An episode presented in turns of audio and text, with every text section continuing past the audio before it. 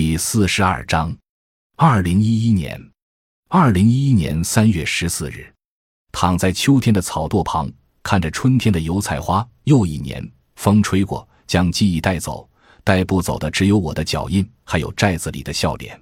二零一一年五月八日，离开这个村子已三十几天，走的时候山上还未绿尽，油菜花刚刚盛开；回来时，处处葱郁，绿得美极了。我的两块菜地已被野草占尽，白菜开花结子已有一米多高。生命的力量太强大，太迅速。你还在思考，它已经长大。去巴厘岛，亦感受到生命的亢奋。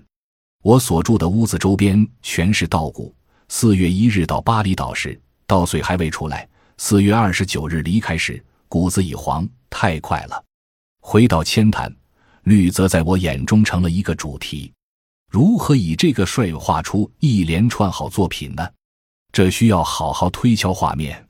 如何多林说的“画开始易，结束难”，当你实在画不下去而在坚持的时候，风格可能就会出现。我深信这句话。二零一一年十一月六日，秋天的小雨落在黄叶上，带着些忧伤的样子，连同山村里的云雾交融在一起。若不是雨水顺着青黑色的瓦流落到屋檐的窠臼里发出的滴答声，若不是村寨里的几声鸡叫和狗吠，若不是山涧里的鸟鸣，我倒真把这忧郁的风景和我的心境联系在一起了。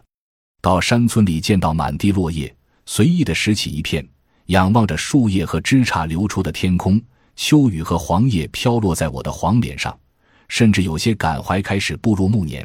青年似乎就在叶子脱落枝头的那刻随之远去，叶子可能飘落到山间的小溪里，顺着溪水穿过山林，停留在某个村落，或流入江河，就像青春的梦。不知哪里才是驿站。